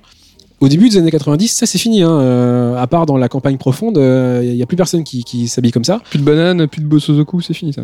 Bah, c'est en déclin, quoi. Et bah, Araki, lui, il a décidé de représenter ce personnage un peu en décalage parce qu'il y a un truc touchant. Lui, il raconte quand effectivement il, il se retrouve dans les campagnes avec des mecs qui, qui ont ce look-là. Ils ont quelque chose d'attachant euh, à garder ce, style-là malgré les, les changements. Ou... Et euh, ce qui est touchant avec Josuke, c'est que s'il s'habille comme ça, s'il a ce look-là, c'est parce que quand il était gamin, il a été sauvé par un gars qui avait ce look-là. Ouais. C'était le look de l'époque. Mais lui, il l'a gardé quand, quand- Hommage un peu premier degré. et, euh, Ouais, c'est ça. Donc oui, euh, il est habillé à la manière d'un loupard, mais c'est pas du tout un loupard. C'est c'est un gars. il est même très poli, très gentil. Ouais, c'est un mec hyper sympa en vrai. Un peu roublard des fois, un peu fourbe et tout, mais mais euh, mais c'est pas du tout un, un vrai furio, hein, ce qu'on appelle un furio, un, un voyou japonais. Ouais. Même s'il y a une grosse inspiration furio dans cette partie-là, pour d'autres personnages notamment. Euh, mais lui, voilà, c'est vraiment un mec super sympa, quoi, et assez touchant. Et donc tu dis un perso attachant, mais c'est aussi peut-être tout simplement parce que c'est le, le héros préféré d'Araki. Complètement. Euh, complètement, c'est son héros préféré. Après, il change parfois de réponse euh, sur certaines questions de ce genre-là. Ouais. Mais c'est vrai que pour le héros préféré, on, on revient souvent à Josuke. C'est un gars qu'il euh, considère, euh, a-t-il déclaré, comme un ami hein, maintenant? Alors que Jotaro, le héros précédent, ce serait plus une sorte de figure mythique, euh, un champion euh, euh, gréco-romain, j'en sais rien, un, un Superman quoi, qui est beaucoup trop fort pour finalement être réaliste, pour être réel. Et euh, en plus de ça, Josuke, il s'inspire beaucoup de Prince. Et Prince, c'est le chanteur préféré d'Araki. En plus, ils ont la même date de naissance, enfin la même date d'anniversaire plutôt, Ouais. le 7 juin. Euh, voilà, Josuke est carrément inspiré de Prince. Tu regardes certaines covers d'albums ou certains costumes scéniques. Voilà, il y a juste pas de, c'est pas photo quoi. Et tu parlais donc du personnage tout à l'heure de Rohan qui apparaît dans cette partie. Donc c'est un mangaka. Est-ce que selon toi, bah, c'est un reflet de l'auteur? Est-ce que Araki s'en sert pour un petit peu euh, faire passer des messages Ou est-ce qu'il s'imagine dans ce personnage euh Euh, en fait, Rohan, c'est la personne que Araki aimerait bien être. Ouais. Euh, c'est ce qui est intéressant avec Rohan, c'est que il est extrêmement brillant. Genre le mec, il te fait euh, d'un jet de, de de plumes, euh, il lance de l'encre comme ça sur sa planche, elle est ancrée en 3 secondes quoi. c'est un c'est un ouf quoi, techniquement parlant. Ouais. Et c'est aussi un grand sociopathe. Euh, il est très misanthrope, très misanthrope, euh, inspiré de Sherlock Holmes en fait, le personnage de Sherlock Holmes. Euh, qui pareil, hein, c'est un gars qui est complètement brillant, mais en gros c'est un gros bâtard hein, des fois. On va le dire comme ça. hein. Ouais, ouais, ouais. Et ce que permet aussi le personnage de Rohan pour Araki, bah, c'est de parler, parler de son métier finalement. Rohan a eu son propre spin-off par la suite. Et on assiste à des réunions éditoriales, on assiste à, euh, au rituel de préparation de Rohan. Genre, il fait euh, craquer ses doigts, mais dans une certaine façon, dans un certain ordre et tout ça. Je veux, je veux pas dire par là qu'Araki fait la même chose, mais c'est une façon exagérée de raconter un petit peu le quotidien d'un auteur, quoi. Des années avant Bakuman. euh, ça c'est plutôt pendant, euh, mais Rohan effectivement, enfin je veux dire le spin-off, les, les spin-offs dont je parle c'est ouais, plutôt pendant Bakuman, un peu avant effectivement, mais, mais oui, le, le coup du mangaka euh, dans le manga, euh, c'est euh, une idée de génie, quoi. C'est pas que ça n'a pas été fait avant, mais là, c'est tellement génial. Enfin, le pouvoir est génial, le- la réalisation est géniale, le perso est génial. Enfin, c'est brillant, quoi. Et un autre perso génial que là aussi euh, Araki considère comme son méchant préféré, bah, c'est Yoshikage Kira, donc qui est ce fameux tueur en série dont on parlait tout à l'heure. Et lui, il arrive un peu plus tard, dans le tome 9 de cette partie. Et ça, tu décris dans le bouquin, pour toi, c'est un pur moment de narration, euh, ce chapitre où apparaît euh, Ouais, le méchant pour la première fois. C'est vraiment ouf parce que, en fait, la partie 4, euh, c'est une, partie un peu chorale. Et c'est vrai que le héros, c'est Josuke, Mhm. mais on change souvent de point de vue. Et parfois, on prend le point de vue même du méchant de, de Kira, quoi, euh, qui. euh, pour expliquer un petit peu, c'est un type qui euh, cherche juste la tranquillité. Il veut juste vivre dans sa maison tranquillou. Euh, mais pour ça, hélas, il a besoin de tuer de temps en temps une jeune femme. Euh, parce qu'il a des penchants euh, un petit peu euh, euh, fétichistes pour les mains féminines. Et donc, Kira euh, bah, coupe les, garde les mains, garde les trophées des, des mains des femmes qu'il tue. Et malheureusement, un jour, il en a une dans son, euh, je sais pas comment on peut l'appeler cela, son sachet de déjeuner, son, Son sac en petit- papier. son petit sac de goûter, ouais. Petit lunchbox. c'est sa petite lunchbox. Et cette lunchbox est échangée avec un autre personnage euh, qui l'a pris pour son propre lunchbox. quoi. Et du coup, on suit euh, l'infiltration furtive de Kira pour réussir à récupérer son, son lunchbox finalement pour pas être grillé quoi parce qu'il veut surtout pas être grillé lui il veut juste euh, être Et comme, tranquille et comme tu dis, c'est le petit grain de sable dans sa routine quotidienne et qui va un petit peu commencer à dégénérer. hein. Ouais. Bah oui, c'est vraiment le. Euh, c'est là que Kira ne va plus passer inaperçu. Parce que il se trouve qu'il a tué pas mal de personnes, mais ça passe relativement inaperçu, ce qui est pas normal. Ouais. Euh, c'est aussi parce qu'il a un pouvoir Killer Queen qui permet de faire exploser les cadavres, donc de faire disparaître les preuves. Là, comme tu le disais tout à l'heure, c'est un pouvoir pour répondre à des aspirations personnelles. Ouais. Mais voilà, on- là on commence à comprendre que dans, dans la partie 4, il y a vraiment les personnages, les, pr- les- les personnages préférés d'Araki, quelque part. Donc c'est pas un secret si. euh, Enfin, c'est pas pour rien que c'est la partie préférée euh, de l'auteur lui-même et de beaucoup de fans, je pense aussi, et de moi du coup. Euh, c'est qu'il y a un agglomérat d'ingrédients incroyables. C'est une partie très autobiographique, hein, pas que pour le mangaka, mais aussi pour la ville de Sendai, pour des éléments particuliers comme certains lieux, etc. Donc voilà, c'est vraiment une partie qui a bénéficié de tellement de choses, de, de l'ère de son temps, de, euh, euh, du fait d'avoir fini les trois parties d'avant, donc il était euh, libre d'un petit peu faire autre chose, d'expérimenter. Il a changé d'éditeur aussi et euh, étonnamment il a été un peu plus libre qu'avec le précédent qui lui demandait d'aller en Égypte. Euh, donc voilà, c'est Il était peut-être devenu un auteur plus influent aussi. Il pouvait du coup imposer un peu plus absolument ce ouais. qu'il voulait. Ouais, ouais. Et il y a même euh, dans sa méthode de travail, hein, ça va évoluer avec partir de cette partie-là. Alors sans spoiler, mais dans le scénario de cette partie, au moment le méchant est un petit peu acculé. Et euh, là, euh, donc euh, l'auteur fait intervenir une opération de chirurgie esthétique, ce qui permet au méchant de changer de visage. Et ça, ce que tu dis, c'est que l'auteur s'est retrouvé dans la même position que son personnage. Il était bloqué dans son scénario. Il savait plus quoi faire. Et c'est un petit peu en improvisant que la solution lui est venue. Bah en fait, des fois, il... en fait, Araki connaît un petit peu le début et la fin de, de ce qu'il veut raconter dans une partie, mais pas ce qu'il y a entre. Entre, c'est un peu du live euh, au jour de jour, euh, enfin à la semaine à la semaine, vu que dans le Jump, euh, les, les chapitres sont publiés de façon hebdomadaire, à raison de 19 pages par semaine. Et donc, lui, il vit en même temps que ses personnages. Quoi. S'il les met dans des situations compliquées, bah, il sait pas comment ils vont s'en sortir d'avance. Donc là, en live, il s'est dit bah ouais, mais moi j'avais dessiné un personnage juste avant, dont le pouvoir est de pouvoir euh, bah, voilà changer le- le- l'apparence des personnages. Et là, Kira qui était traqué, il s'est fait défoncer par euh, par les héros. Il s'est fait défoncer en fait. hein. Ça c'est super intéressant d'ailleurs. hein. Le, le, Le, grand méchant. qui se fait un petit peu taper. euh, qui se fait exploser quoi. C'est parce que c'est pas un gars qui aime se battre, il veut pas se battre en fait. Ça c'est super intéressant hein, parce Mm. qu'on est à l'époque de Freezer, on est à l'époque de, de Cell, de Dragon Ball, et là on a un méchant qui est l'opposé total, qui cherche juste la tranquillité. Et donc il y a cette improvisation. Comment faire pour que le, le, méchant s'en sorte? Bah il va euh, s'accaparer le pouvoir de la manieuse du stand de, chirurgie esthétique afin de changer de visage et de de nouveau se fondre dans la société de façon anonyme. Et puis là, le, le, grand run final commence avec euh, euh, de, de plus en plus de passages depuis le point de vue du, du méchant, du coup, dans sa nouvelle vie quotidienne.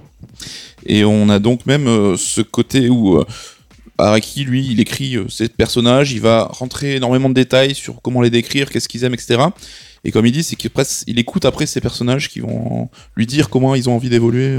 Bah, C'est-à-dire que la façon de dessiner d'Araki, enfin de créer d'Araki, c'est de, de créer des, fiches de personnages hyper détaillées, genre qu'est-ce qu'il bouffe au petit-déj, de quoi il a peur, je sais pas moi, comment s'appellent ses parents, tous des trucs que tu verras pas dans le manga, Ouais. mais qui en fait construisent le personnage et qui permettent à Araki, grâce à ces informations-là, d'avoir une idée assez euh, précise et suffisamment précise pour que ça bouge tout seul dans sa tête après, quoi. Et c'est ça qui est super intéressant, c'est que euh, finalement c'est euh, c'est vraiment de l'impro live et presque, euh, je sais pas si on peut appeler ça une transe, mais ça, ça vit en dehors de l'auteur quelque part, quoi.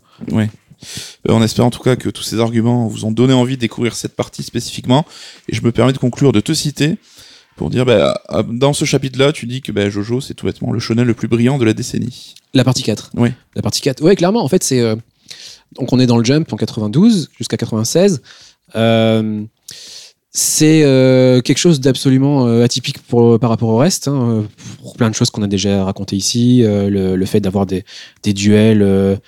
donc, dans cette partie-là, on a des duels de, euh, euh, de pierre-papier-ciseaux, par exemple. Euh, mais Mise en scène de manière un petit peu héroïque. mais complètement ouf. T'as des un jeu de dés mais complètement épique quoi. Euh, Enfin, il y, a- il y a énormément d'originalité et beaucoup de jeux avec le médium. euh, T'as un pouvoir avec les onomatopées, t'as des trucs.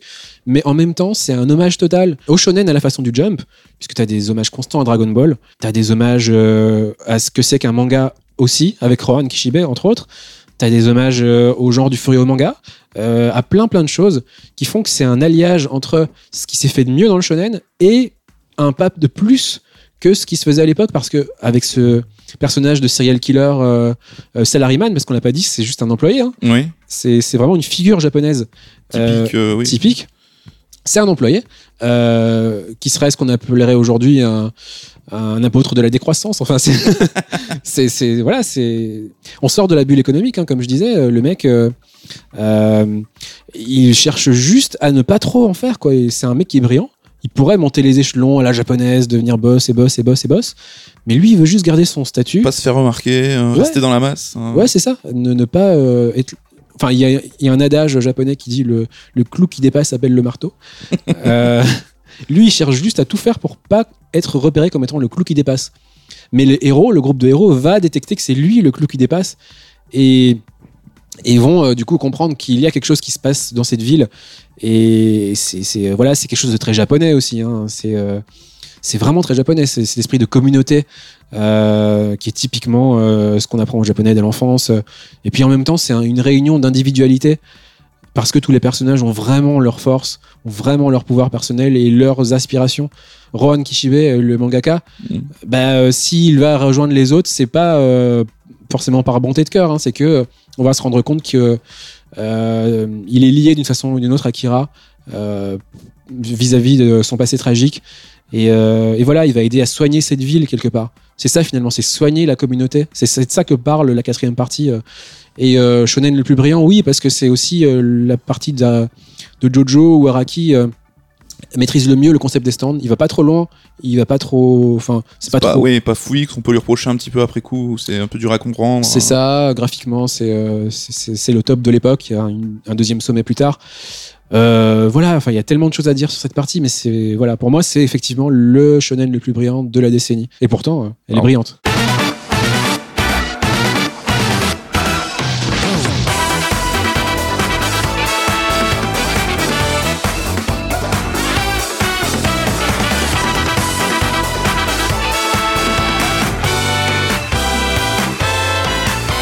Alors, si vous n'avez pas eu assez de toute cette émission pour apprendre plein d'informations sur Jojo, on va comme d'habitude demander à l'auteur de notre livre quelques recommandations pour pousser le sujet un petit peu plus loin.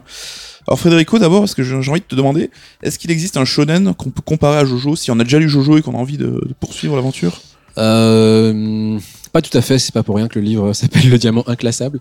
Euh, mais je pense que l'héritier le plus naturel de Araki, c'est Togashi. Oui, Euh, je suis, d'accord. Hunter Hunter. La partie qu'on appelle Sensui de, de Yu Hakusho en particulier est très Jojo dans l'esprit, vraiment. Oui. Euh, Il y a des choses qui sont presque. euh, Copié Inspiré, fortement oui, inspiré. t- fortement inspiré. euh, mais Hunter x Hunter, c'est encore, ça va plus loin encore hein, dans cet esprit de faire de chaque duel un truc chelou avec des règles particulières et tout ça. Donc oui, faut, faut se diriger là-dessus. Et puis, ça peut paraître surprenant, mais les débuts de Yu-Gi-Oh euh, sont très arakiens aussi. Oui, c'est vrai que t'en parles dans le livre, euh, avec une citation qu'on ne reprendra pas, donc. À Parce base que- de chez nos manquants. Exactement. ouais. Et euh, l'animé, est-ce que, parce que c'est vrai qu'on voit qu'il est très à la mode en ce moment, est-ce qu'il vaut le coup selon toi euh? Moi, j'ai un avis particulier. euh, Je, je vais peut-être pas me faire des copains avec ça, mais euh, euh, je considère que c'est un produit dérivé. euh, finalement, comme tout animé adapté d'un manga. Et euh, ça m'intéresse pas, juste. Euh, personnellement, ça m'intéresse pas trop parce que euh, c'est. Euh, c'est pas le manga d'Araki, si tu veux. C'est vraiment un, au- un autre truc qui est bien. C'est un bon, euh, un bon animé. Ouais. D'ailleurs, chaque partie est différente euh, graphiquement, il y a un ton différent et tout, mais il n'y a pas cette énergie de l'instant dont on parlait tout à l'heure, Araki qui crée au jour le jour et tout, euh, l'encre d'Araki vraiment, où- tu sais, c'est un mec qui dessine et quand il rate son dessin, il le refait pas parce qu'il reste dans l'instant comme s'il faisait une performance de musique quoi. D'accord, ouais. Donc l'animé, évidemment, tu te retrouves pas ça. Et aussi, ça a été créé, euh, bah, l'animé de 2012, le manga de 86, 25 ans après, fin de 87. Euh, bah, ce qui était au premier degré à l'époque, les plus trop euh, en 2012. Donc il y a presque un regard second degré, méta. Euh, moi, je, dis souvent que c'est une usine à même, hein, l'animé. Parce qu'ils ont compris ce qui est même friendly et ce qui est rigolo. Et ils appuient dessus, tu vois. Donc c'est un ton qui est différent en réalité. Oui. Donc, s'il faut considérer l'animé, moi, j'ai tendance à préférer celui de 90, les OAV, réalisés en partie par Satoshi Kon, il faut le noter. Ok, je savais pas. Euh, mais l'animé récent, euh, je, voilà, c'est un bon animé. Voilà, je, je veux juste pas euh, cracher dessus parce que c'est vraiment une bonne production de David Production. Mais simplement, moi, c'est pas quelque chose qui m'intéresse parce que, comme je l'ai dit, ce qui m'intéresse, c'est cet auteur-là, ce type avec son tanto, du coup, euh, devant sa planche, qui te crée un truc euh, qui vient vraiment de ses tripes. Euh, voilà. Et donc, si on s'intéresse à Araki, tu nous as parlé d'expo au Japon qu'on peut éventuellement aller découvrir. Si, Ouais, il y a une expo euh, très très euh, remarquée depuis fin 2018 euh, qui s'appelle Ripples of Adventure, qui donc a débuté à Tokyo et puis c'est parti à Osaka. En 2020, ce sera à Kanazawa, euh, magnifique ville au demeurant, et euh, à Nagasaki si je ne me trompe pas. Euh, à chaque fois, en plus, il y a un catalogue différent, il y a des nouvelles illustrations qui sont créées et tout. donc voilà, si vous êtes au Japon et que vous êtes en mesure d'aller là-bas, c'est vraiment le truc à voir parce que c'est la grande expo d'Araki avec énormément d'originaux, avec des, des peintures grandeur nature. ouais. voilà. Donc n'hésitez pas à prendre vos billets si vous avez la chance d'être au Japon. Euh, on va terminer bah, cette émission avec un petit peu le tour d'actu d'un peu tout le monde. Ahmed, est-ce que tu peux commencer avec euh, l'actu de Third Notre actu euh, planning, ben là on est en décembre, donc on- notre regard se porte déjà à 2020, on est en janvier et nous allons nous attaquer, attention, à l'histoire de Sega. Je vais pas parler de tome 1, mais presque, parce qu'il y aura une continuité à ce que je vais vous annoncer, c'est-à-dire que la révolution arcade de Sega, l'histoire du constructeur de ses débuts à nos jours, mais par le prisme des bornes, savoir que c'est quelque chose qui est fondamental, qui est la source de Sega, donc euh, un livre entier, euh, massif, euh, sur toute cette histoire-là. Ça c'est en janvier. Ouais, et en février, qu'est-ce qui se passe? Février, premier livre pour Third sur une série. Mais euh, les séries que vous regardez hein, sur HBO, tout ça, sur The Leftovers. Donc euh, on compte sur vous. euh, vous nous direz votre, donc, vos retours sur, sur notre approche sur les séries. Mais c'est un auteur que vous connaissez déjà, Sylvain Romieux, qui s'est attaqué à Dark Souls et donc au, au chapitre du lore, grand spécialiste et qui s'attache vraiment aux détails. Et pour Leftovers, il fallait pas moins que Sylvain Romieux. Merci pour ce petit tour d'horizon. Euh, Frédérico, toi, on peut te retrouver bah, notamment sur, euh, dans Atom, le magazine. hein Euh, absolument, oui, un trimestriel de culture manga. Quoi, de Euh, neuf, euh, quoi de neuf chez Atom Bien, écoute, euh, le numéro 12 est normalement encore en librairie au moment où nous, euh, enfin, où vous écouterez donc cette émission Ouais. avec une couverture Gundam euh, de toute beauté. Gundamu Gundam, euh, interview donc de Yoshikazu Yasuhiko, euh, le character designer d'époque de Gundam, qui a aussi donc dessiné des mangas, euh, avec plein plein de, de- qu'est-ce que qu'est-ce qu'on a comme comme joli nom dans le numéro 12. Moi, j'ai interviewé Narumi Shigematsu, qui est une dessinatrice de plein de trucs en fait, euh, dont un manga qui s'appelle Running Girl qui sort, euh, qui est déjà disponible en numérique mais qui sort en, en format papier en, en mars et c'est euh, un manga sur le thème de euh, des Paralympiques, Ouais. un shoujo sur les Paralympiques Et donc j'ai interviewé cette, cette dame qui curieusement parle français, Ah ouais qui a un parcours très intéressant. Donc je vous invite à découvrir ça. Et puis, et puis le numéro 13, on est en train de bosser dessus. Voilà. D'accord. Je crois que dans ce numéro 12, il y a une preview de 10 pages assez intéressante. Absolument. Donc, euh, si vous voulez avoir une- un aperçu du livre de, de, de Federico, euh, il y a dans Atom 10 pages euh, d'un chapitre euh, qui est tiré de ton ouvrage. De quoi terminer, de vous convaincre. Et donc tu nous disais aussi, tu as une petite actu sur Bodoy, vous avez un petit dossier sympa pour cette fin d'année? Oui, euh, bah, comme chaque année, on prépare nos tops de fin d'année, euh, autant en bande, en bande dessinée franco-belge qu'en comics, en manga. Et euh, donc, on est plusieurs à faire du manga sur Bodoy et on prépare euh, des top 10, euh, autant sur les séries en cours que sur les nouveautés et même les rééditions. Et donc, si vous voulez des euh, idées de quoi lire, bah, je vous invite à aller voir par là-bas. Noël Et puis euh, également le festival d'Angoulême. euh, alors de nouveau, ça dépend quand vous écouterez cette émission, mais Angoulême, donc fin janvier 2020. Euh, Atom sera là, moi aussi. Il y aura pas mal d'auteurs japonais. On sera sur scène avec eux, donc euh, n'hésitez pas à venir nous revoir euh, et nous faire coucou. Ça va être très cool. Sur Dossier sera Angoulême, peut-être pas avec un stand, mais dans les ruelles de la ville. On aura notre stand à nous en Jojo Pose. Et on te retrouve aussi sur Twitter, alors tu as un hâte un peu particulier. euh, Pour faciliter les choses, hein, évidemment. Fuledo. Fuledo. Fuledo. Euh, F-U-R-E-D-D-O underscore. Très bien. Bah, écoute, euh, merci Frédérico, vraiment merci d'être venu déjà à Toulouse. Merci d'avoir enregistré ce podcast. Je suis sûr que t'as donné envie au dernier fractaire. C'était super cool. Bah, merci à vous. Ici, c'est d'ailleurs toujours l'été à Toulouse, apparemment, par rapport à chez moi. Mais T'as du bol parce que d'habitude à cette période de l'année on commence vraiment à se coller. Euh, merci Med, hein, comme d'hab. hein. Toujours Bah, là, avec toujours plaisir, merci à toi. Je- merci beaucoup. Merci à Faskill aussi qui va monter euh, cet épisode. Normalement, il y aura moins de soucis que la, dernière fois, t'inquiète pas. Et on termine comme d'habitude avec euh, bah, l'auteur qui doit nous conclure en, musique avec euh, une petite euh, chanson que tu aurais sélectionnée en amont et qui est un petit peu liée au thème du jour. De quoi est-ce que tu vas nous, parler? Bien, on va s'écouter Heroes de David Bowie. pour plein de raisons qu'on a déjà citées, mais aussi parce que il se trouve qu'Araki aime bien prendre la pose de la pochette de Heroes quand il est photographié. Euh, donc, euh, si vous voulez vraiment euh, être dans l'esprit de Jojo, musicalement, c'est Heroes qu'il faut écouter. En plus, tous les héros de Jojo viendront dans vos esprits, du coup. Voilà.